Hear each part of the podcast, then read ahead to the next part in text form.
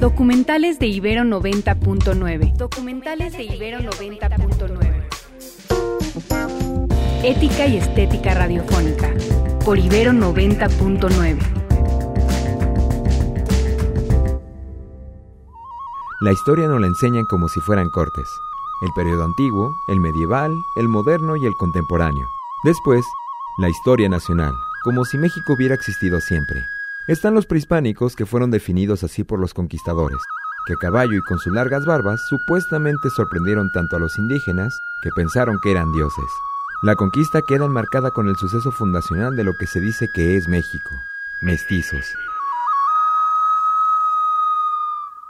Eh, soy Federico Navarrete, soy historiador y escritor, eh, soy investigador en el Instituto de Investigaciones Históricas de la UNAM y soy autor de diversos libros de historia de los pueblos indígenas y sobre el racismo en México. En general, el relato que se nos cuenta a los mexicanos de la conquista, y es algo que se nos cuenta en nuestras casas, porque es una, es la visión que la mayoría de las personas tienen de la conquista, es lo que aprendemos en la escuela por medio del libro de texto, es lo que aprendemos en los programas históricos de la televisión, en los museos, en todos estos, es ver la conquista como un evento así, un antes y un después en nuestra historia, en la que todos los indígenas fueron vencidos y los vencedores fueron los españoles y desde entonces los mexicanos, nosotros, como solemos decir, fuimos conquistados por los españoles. Es decir, nos identificamos con estos indígenas vencidos y vemos la conquista como un hecho trágico que implicó una subordinación generalizada ante los extranjeros, ante los españoles. Y entonces, pues la visión que tenemos de la conquista es como algo muy negativo, como algo que provoca un trauma, una pérdida, que nos, que nos provoca coraje o tristeza. Es una, es una historia negativa y es una historia de derrota que nos contamos a nosotros mismos.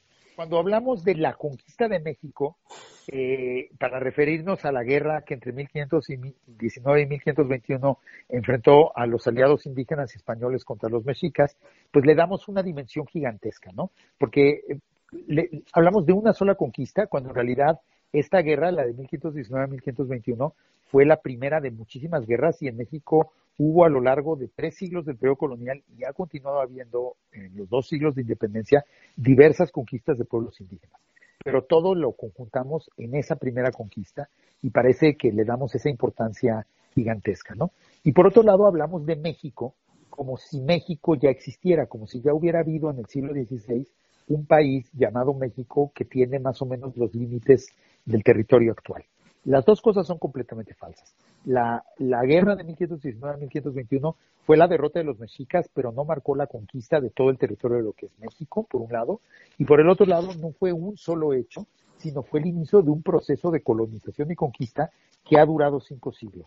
Entonces, definitivamente, el hablar de conquista de México, eh, yo creo que sobredimensiona el tamaño de la guerra, porque nos hace pensar que involucra todo el territorio nacional y le da un carácter singular que no tiene, porque en realidad fue el inicio de todo un proceso de dominación colonial y luego de, imposición del poder nacional mexicano sobre el territorio que, ha durado cinco siglos y que en muchos aspectos quizá no, no termina aún en el siglo XXI.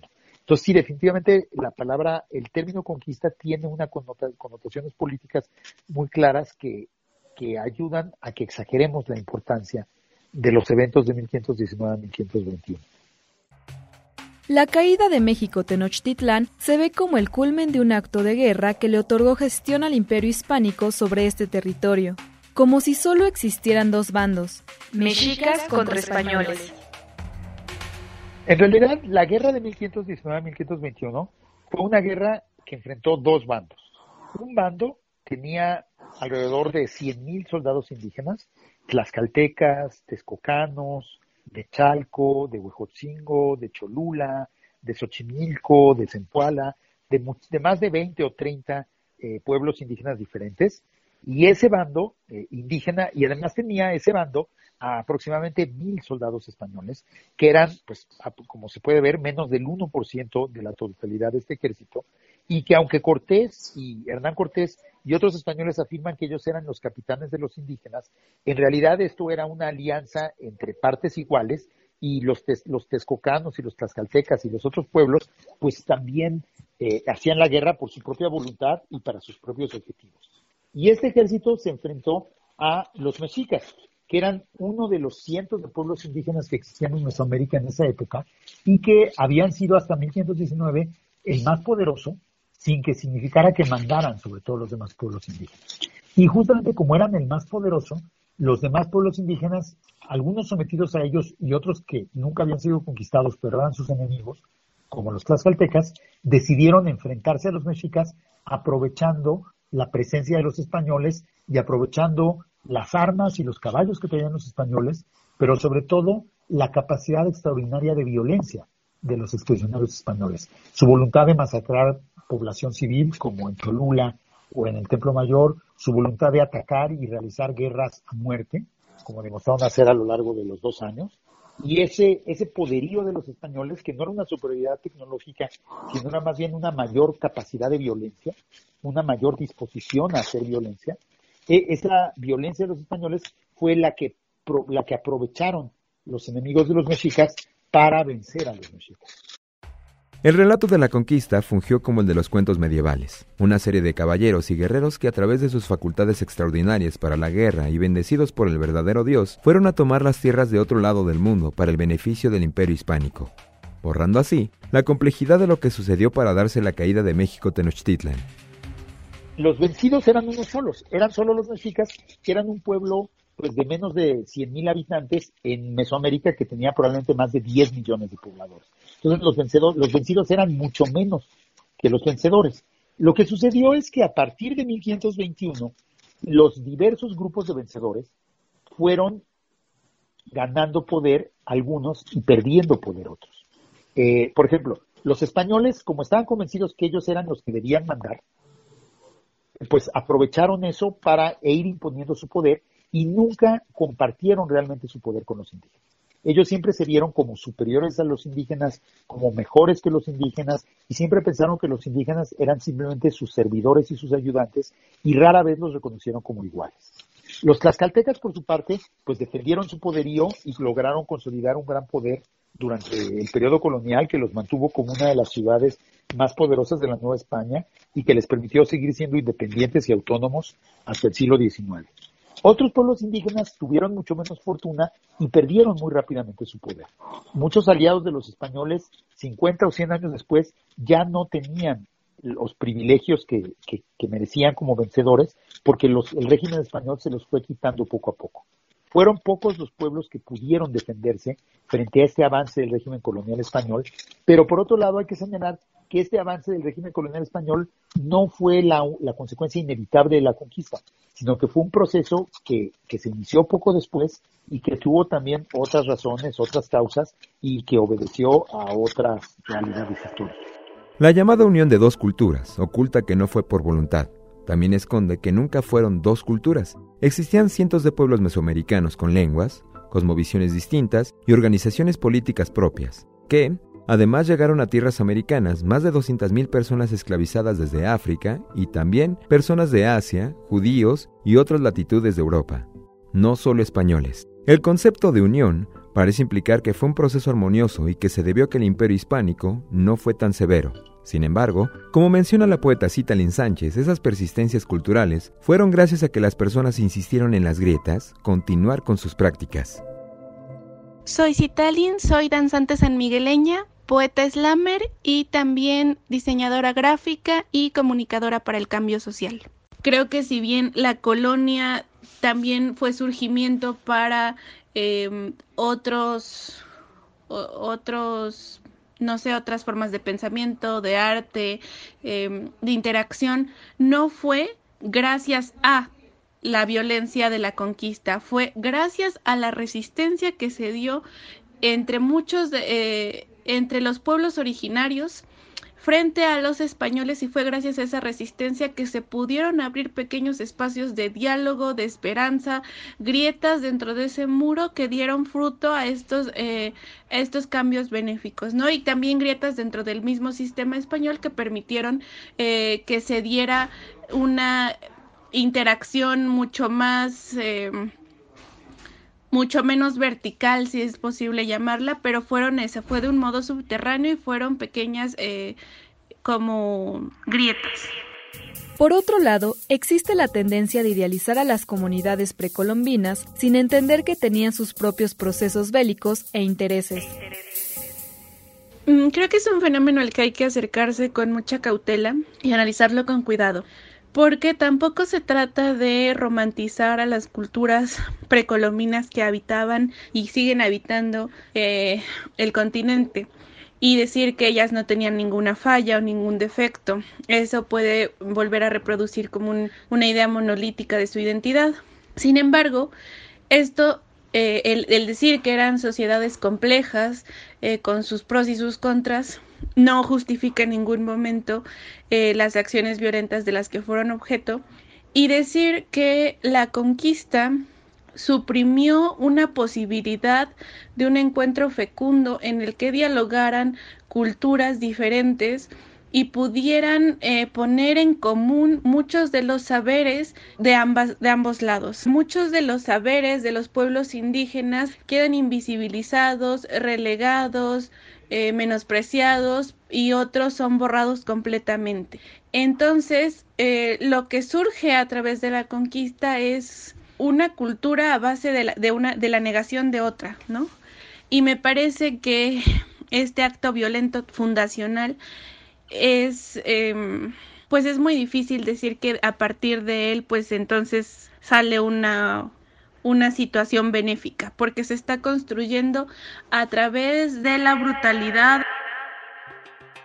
A la consolidación del orden colonial comenzó el proceso de racialización, es decir, la noción del indio. Es un invento europeo para nombrar a ciertos cuerpos, con características fenotípicas y sobre todo es el nombramiento de lo no europeo, esta distinción permitió legitimar a lo blanco occidental como sinónimo de civilizatorio, los demás cuerpos como necesitados de paternalismo y o instrumentos de explotación. Soy María Eugenia Sánchez Díaz de Rivera, soy académica de la Universidad Iberoamericana Puebla. Soy doctora en sociología y viví muchos años en una comunidad náhuatl. Y bueno, soy adulta mayor. Yo creo que hay pocas realidades en México que generan en gran parte de la población una polarización y una polémica impresionante.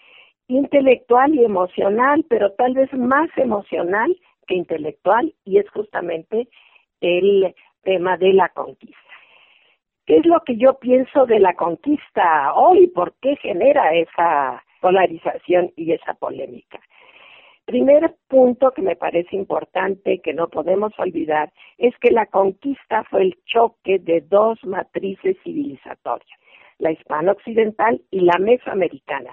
Y más allá de las opresiones internas en cada una de ellas, de la alianza de pueblos indígenas subyugados por el imperio azteca, fue el choque de dos lógicas civilizatorias, yo diría antagónicas y que se fueron articulando jerárquicamente. No se dio un sincretismo cultural, una nueva civilización. Pienso como Bonfil Batalla, como Leclesio, que esa tensión sigue presente hoy. Y es una tensión en la que hay una cultura dominante y una subalternante, aunque claro que con préstamos culturales y, demás, pero impregnada de relaciones racializante.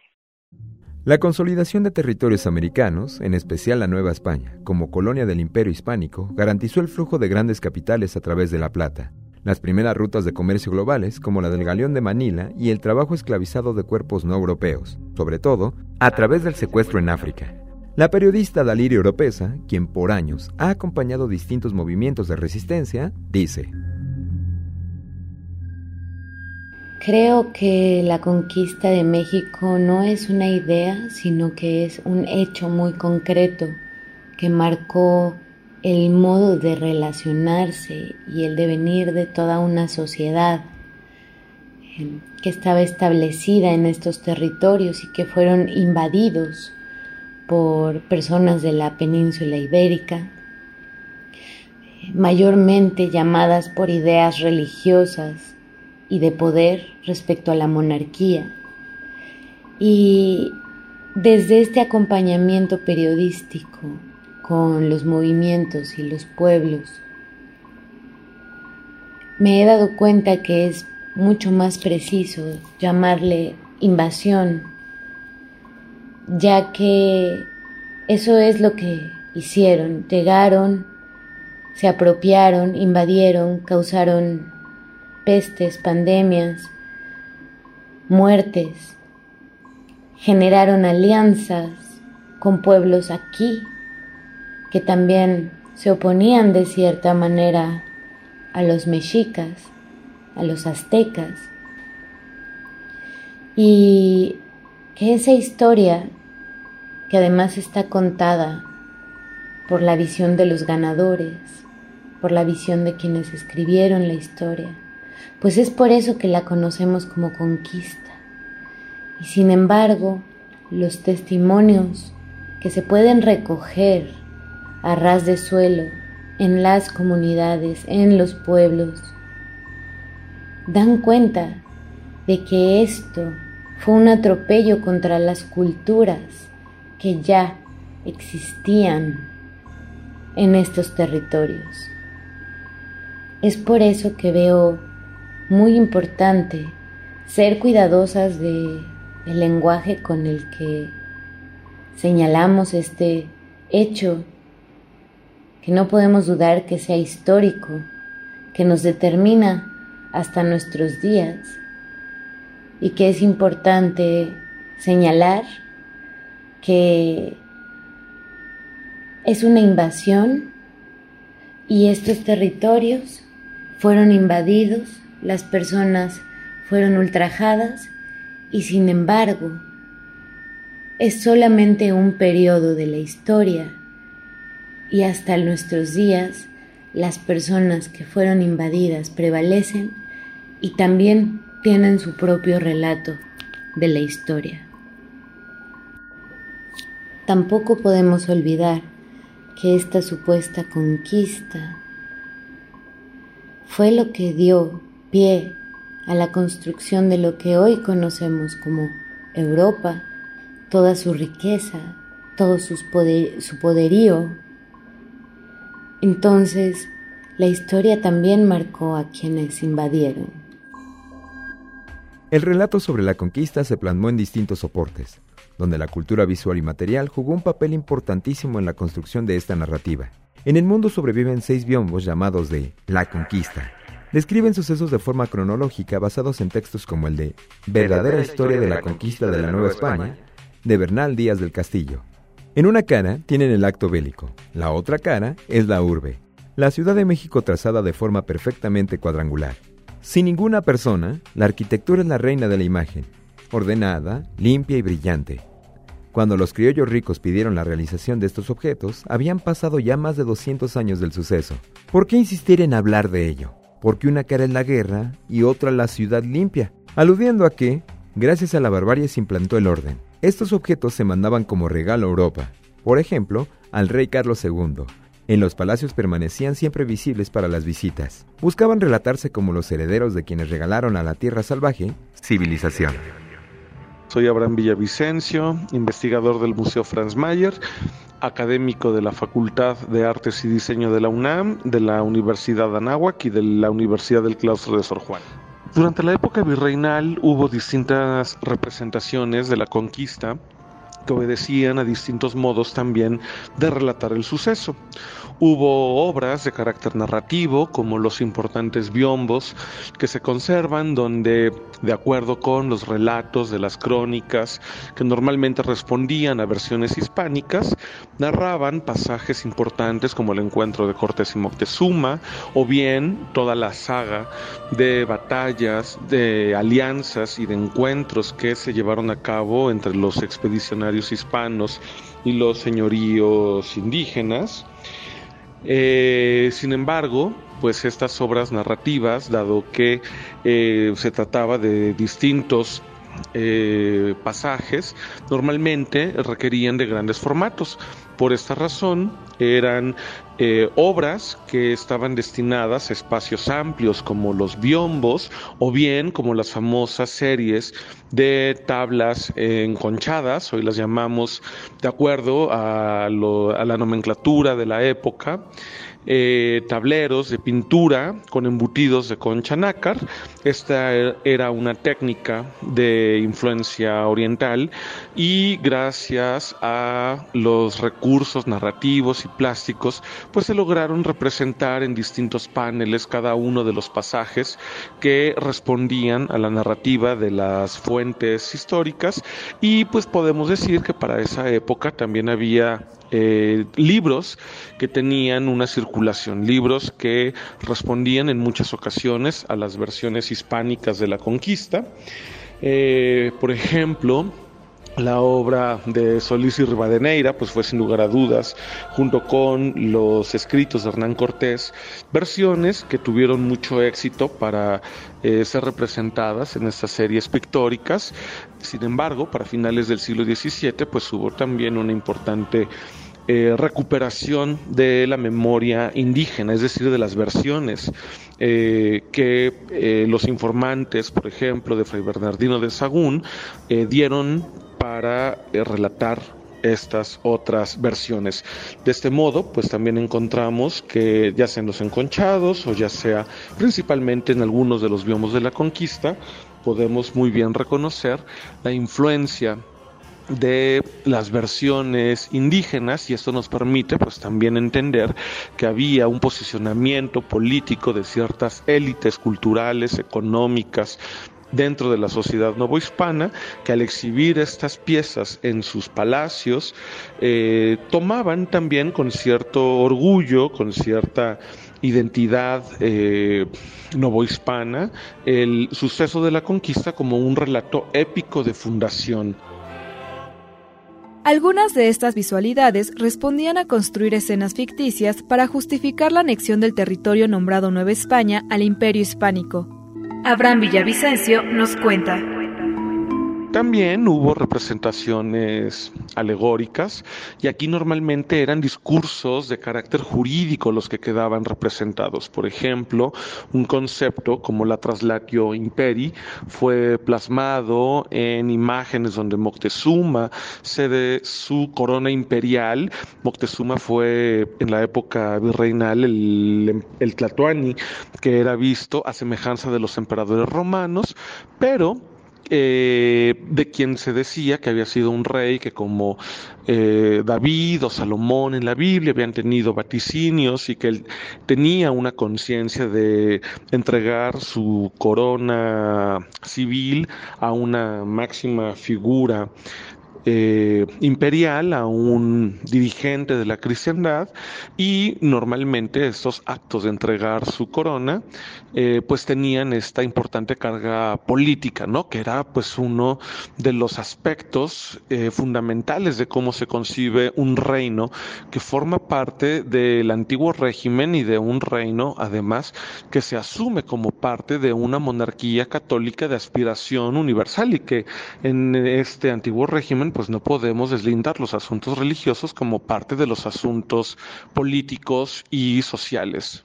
El relato sobre la conquista significó para los criollos el acto fundacional de su existencia y también el suceso legitimador de su supremacía frente a las otras corporalidades. La socióloga María Eugenia Sánchez Díaz nos cuenta. El segundo punto, porque es como todo un hilo que se va tejiendo, creo que tiene que ver con la cultura criolla que se fue desarrollando durante la Nueva España y que tiene un impacto muy fuerte hasta nuestros días. Esta cultura de élites blancas o aspirantes a la blanquitud tiene rasgos de buscar la aristocratización, pero a la vez un sentimiento de inferioridad. El desprecio que los peninsulares eh, hacían de los criollos, desarrolló en ellos una identidad, eh, eso, paradójica. Aspiraban a sentirse aristócratas porque eran descendientes de los conquistadores y vivían, un, como han hecho varios, lo dicen varios estudiosos eh, de historia, un sentimiento de inferioridad.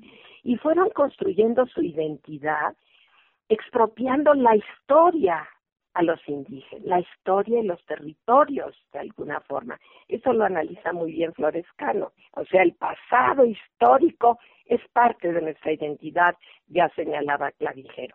Entonces, la cultura criolla que sigue vigente hasta nuestros días tiene un impacto importante.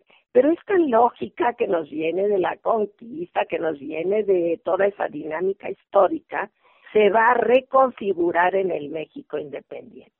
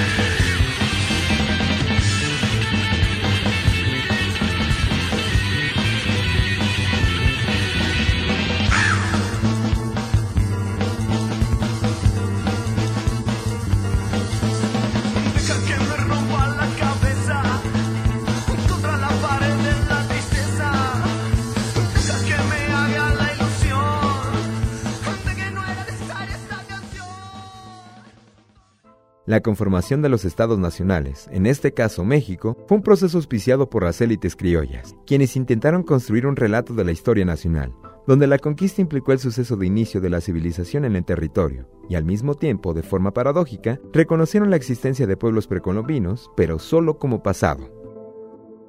En el México independiente se consolida el concepto de ciudadano al mismo tiempo que el racismo científico. Ciudadanía y racismo son las dos caras de la misma moneda. Pero lo que ocurre en el México independiente del siglo XIX es que si en la época colonial es España y es la Iglesia los protagonistas de esa dominación, en el siglo XIX son los liberales los que construyen un racismo escondido pero contundente a través de la categoría de. La, a la categoría de mestizo le subyace la aspiración a la blanquitud y la búsqueda de deslindarse de lo indio. En el siglo XIX nace México como territorio, país y buscando crear un relato sobre una unidad que le dé sentido como nación. El mestizaje es la clave para esconder la diversidad de naciones y voluntades en un territorio que fue delimitado por guerras decididas por élites y negociaciones con otros estados-nación. Los criollos que quedaron a cargo de la administración pública y de los gobiernos liberales pregonaron a la conquista como el suceso inevitable que brindó la posibilidad de nacer a la nación mexicana. Federico Navarrete nos habla. Entonces, justificar la conquista porque 300 años después se fundó México, pues no tiene mucho sentido porque hay demasiada distancia y hay muchos otros procesos involucrados en la fundación de México. Por otro lado, el, mestizaje como tal, y eso es algo que, que dice Yasnadia y que yo ya había dicho antes en otras publicaciones, el mestizaje como tal no se inicia con la conquista. Desde luego que con la conquista empieza a haber relaciones sexuales entre hombres españoles y mujeres indígenas, pero también entre hombres indígenas y mujeres españolas, entre hombres africanos y mujeres indígenas, entre hombres indígenas y mujeres africanas. Empieza a haber relaciones entre muchas personas de origen diferente, pero eso no crea automáticamente un nuevo grupo que se llame mestizo. La idea del mestizaje en realidad es una idea, eh, durante el, siglo, periodo colonial hubo, hubo bastante poco mestizaje en realidad.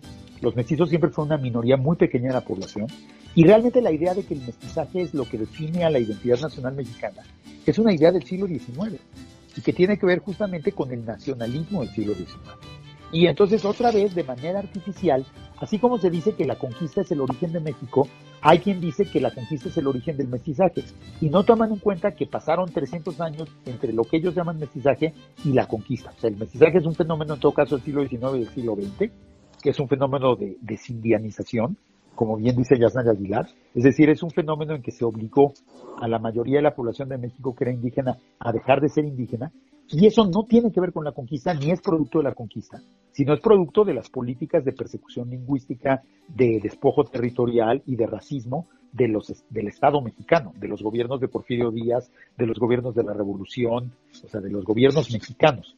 Eh, atribuírselo a la conquista es falso y por otro lado justificar la conquista porque supuestamente llevó a este mestizaje, pues también es falso porque este mestizaje en realidad no fue tan bueno como se pretende y porque no y porque por otro lado la conquista no tuvo que ver con este mestizaje. El mestizaje, eso que llamamos mestizaje es producto de las políticas etnocidas del Estado mexicano del siglo XIX y del siglo XX. Entonces realmente esas ideas de la justificación de la conquista en términos nacionalistas o en términos de mestizaje, a mí me parece que no tienen el menor sustento. Pero hay otra idea más general que es un poco pensar la conquista en términos de la historia universal. Y entonces, como se supone que la historia universal es una historia de progreso y de evolución en que ganan siempre los más fuertes o los que tienen mayor tecnología militar, se considera que era inevitable que los españoles conquistaran a los mexicas porque tenían una tecnología militar superior a la de los mexicas. Esa explicación también es falsa, tampoco es verdadera, porque en realidad los españoles nunca fueron más del 1% del ejército que derrotó a los mexicas, y lo que importaba a los españoles, como ya dije, no era una supuesta superioridad militar, sino más bien una, una mayor capacidad de ejercer la violencia una disposición a ejercer la violencia mayor. La aspiración a la blanquitud hizo que los gobiernos liberales tuvieran políticas etnocidas, así como el borramiento cultural reflejada en la búsqueda del exterminio de las distintas lenguas. Esto no se detuvo en el México postrevolucionario, y los gobiernos más contemporáneos, María Eugenia Sánchez Díaz nos relata. Y el México postrevolucionario, hablemos ya del siglo XX, pues esta tensión matricial, diríamos, este racismo contundente y subyacente, pues se va expresando en la folclorización del indígena y en la imitación de letos de la blanquitud que va impregnando la cultura y las instituciones a principios del siglo XX, ya en el México revolucionario tenemos programas eugenésicos para el mejoramiento de la raza. Y entonces, ¿qué es la conquista ahora? Es una herida histórica abierta, reconfigurada y yo diría profundizada en el México independiente, ahí por los liberales, y en el México revolucionario. Y es una identidad esta hegemónica que sigue expropiando a los indígenas historia y territorios. La resistencia es vida digna para todos y todas.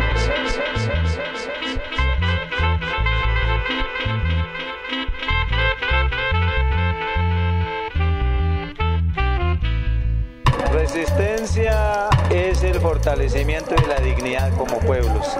Resistencia es defender a la madre tierra. La resistencia está enraizada en la tierra y por tanto la resistencia nace de la tierra. La resistencia es buscar posibilidades de condiciones dignas para todos y todas.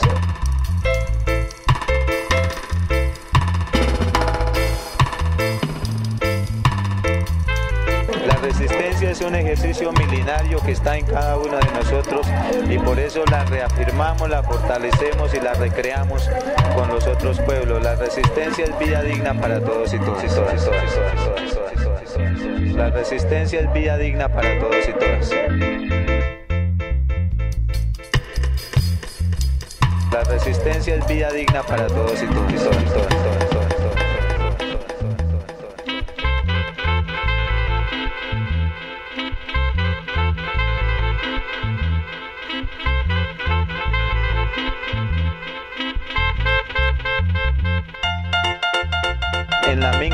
Aportamos y todos comemos de lo que produce la minga. La minga es para todos, aquí cabemos todos. La minga busca cambios estructurales en el país, la minga busca cambiar este modelo de agresión sistemática que estamos viviendo para implementar el modelo de la vida para todos y todas.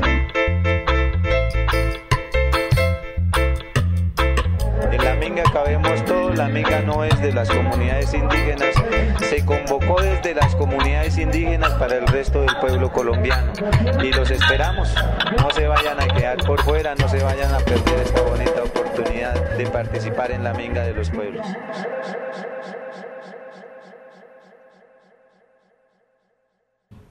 Yo sé por qué prefieren burlarse de AMLO antes que enojarse con el rey de España.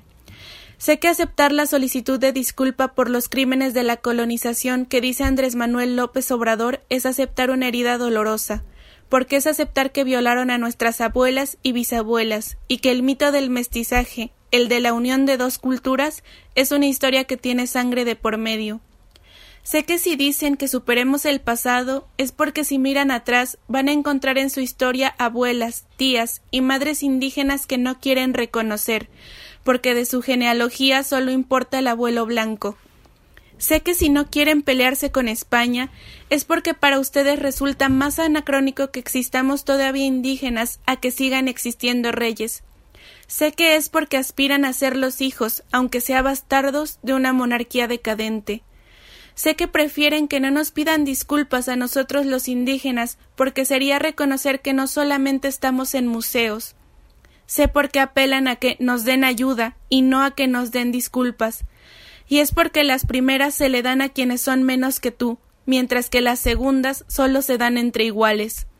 Sé por qué piden que se disculpen por los crímenes del presente y no por los de hace quinientos años.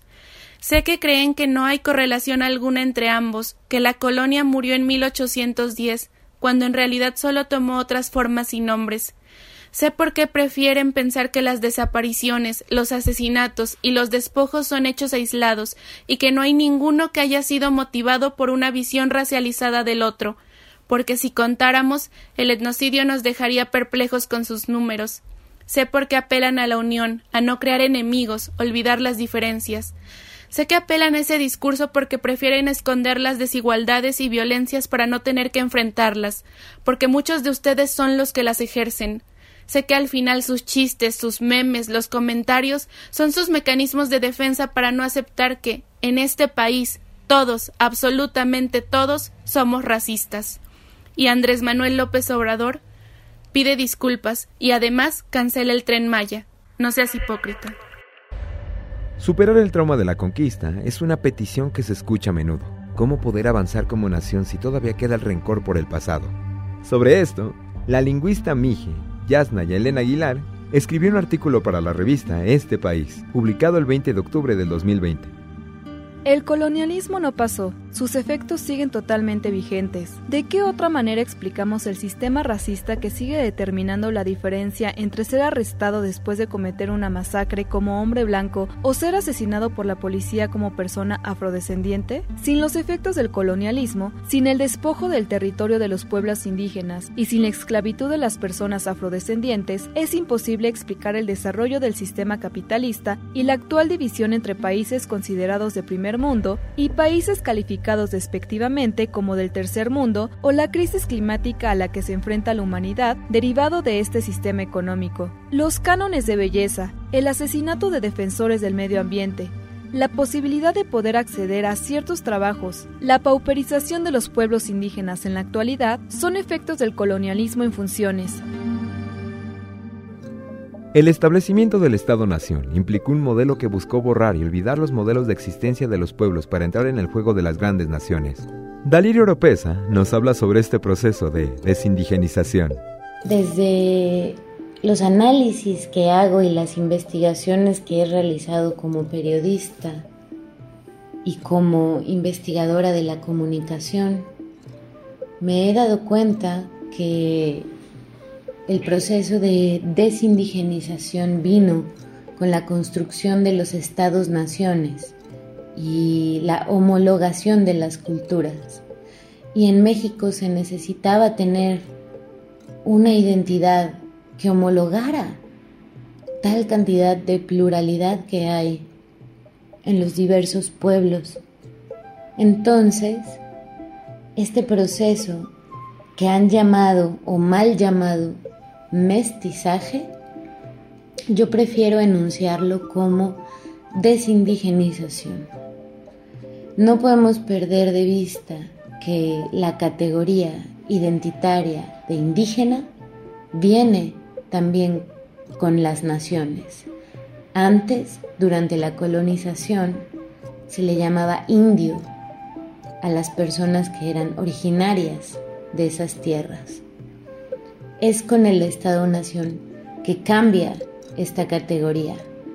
Por lo tanto, no podemos perder de vista que primero fue la introducción de un término para señalar lo diferente y darle cierto valor dentro del Estado, y por el otro lado, un proceso violento desde la educación, desde la discriminación, desde el racismo, de apartar lo indígena, lo propio, lo originario de lo que eres, para así generar un proceso de desarraigo tanto a la tierra, tanto a las propias cosmoexistencias, las propias filosofías, las propias ciencias que los pueblos han implementado desde mucho antes de la invasión ibérica.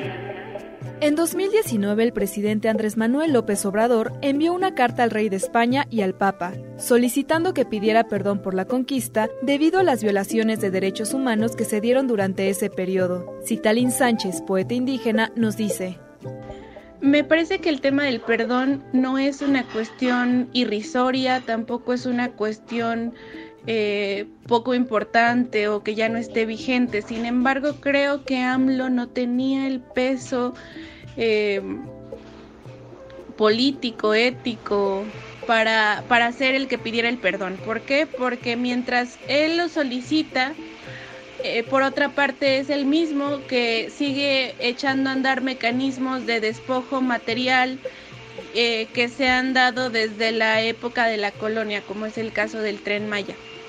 Entonces, eh, es, en ese, es en ese caso cuando se vuelve una situación de burla para, para los que somos personas indígenas.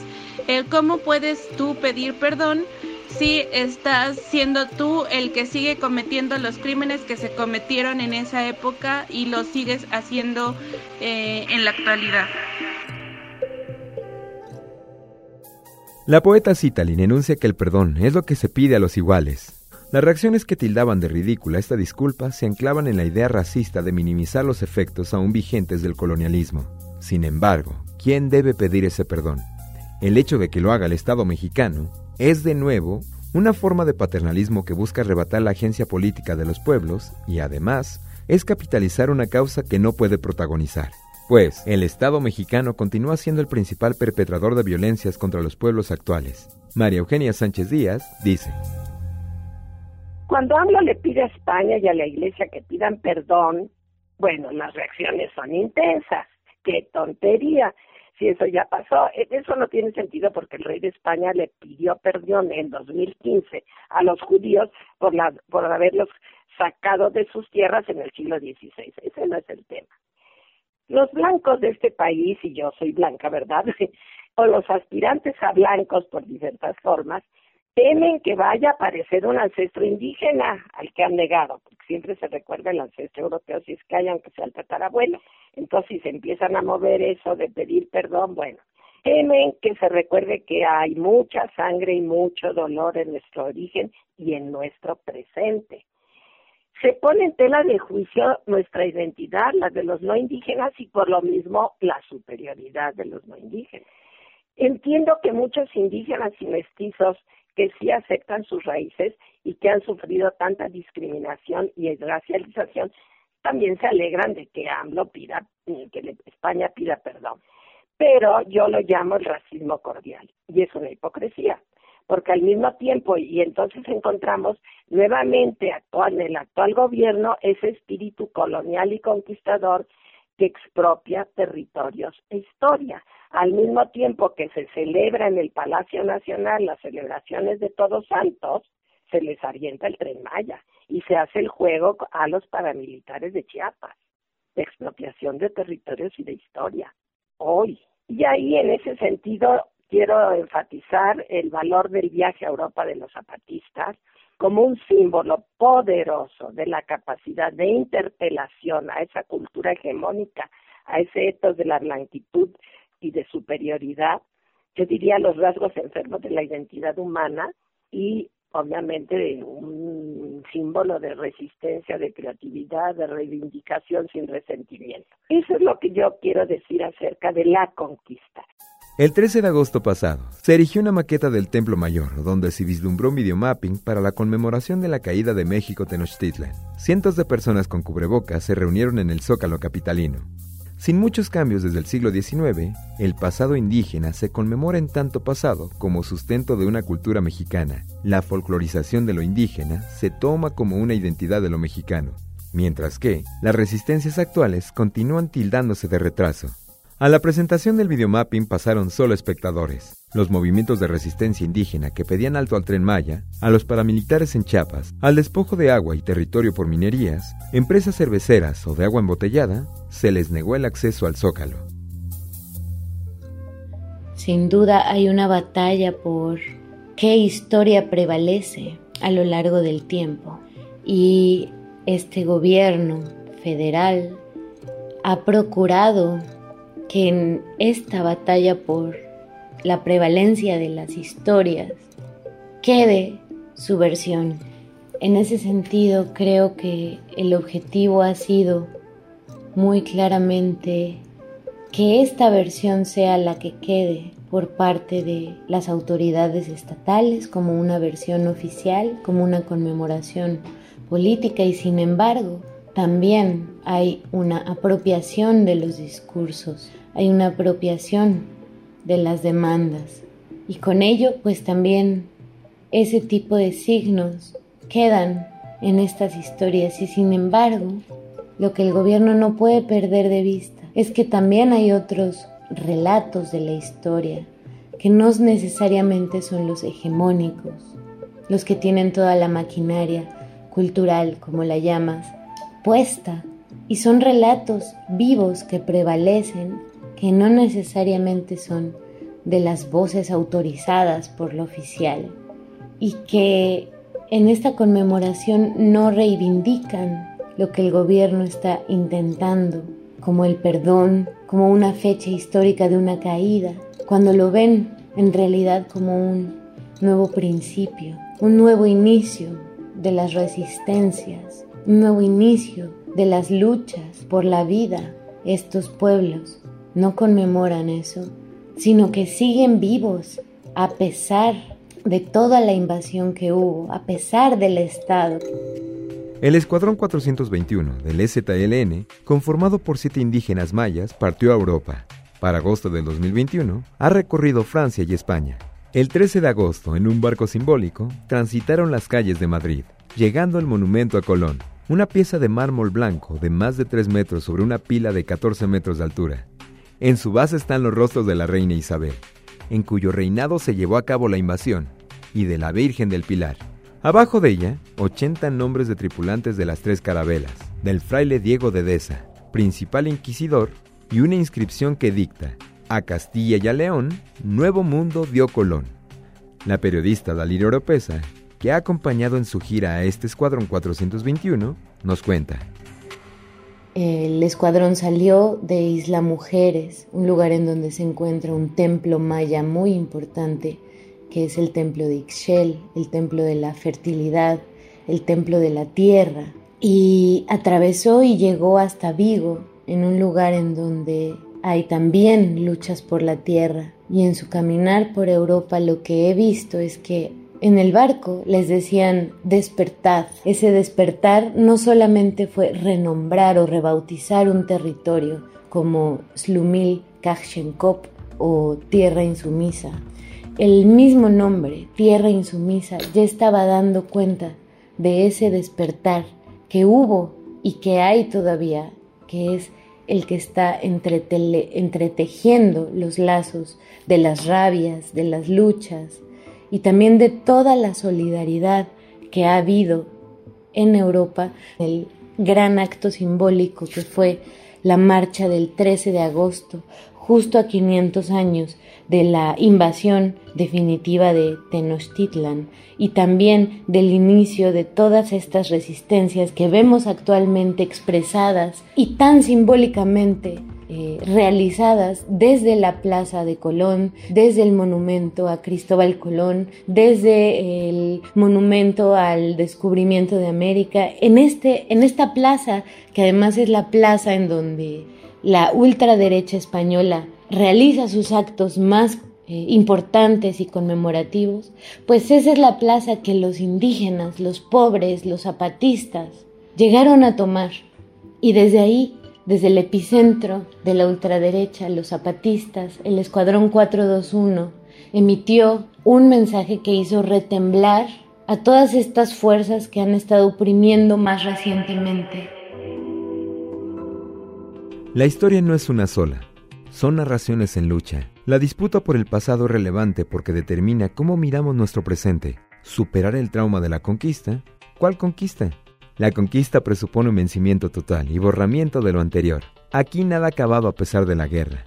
El trabajo esclavizado, las pestes, la persecución lingüística, la vergüenza inventada por ser indígena, las violaciones por colonizadores del pasado, policías y ejército del presente, la esterilización forzada, la obligada pauperización, exotizar la existencia y convertir a los cuerpos en objetos arqueólogos de museo, el cansado paternalismo, la expropiación de territorios por colonizadores extranjeros, que se autonombraron conquistadores, y las empresas actuales avaladas y definidas por el Estado. El asesinato de activistas medioambientales. ¿Cómo entonces repensar este suceso? Federico Navarrete nos dice.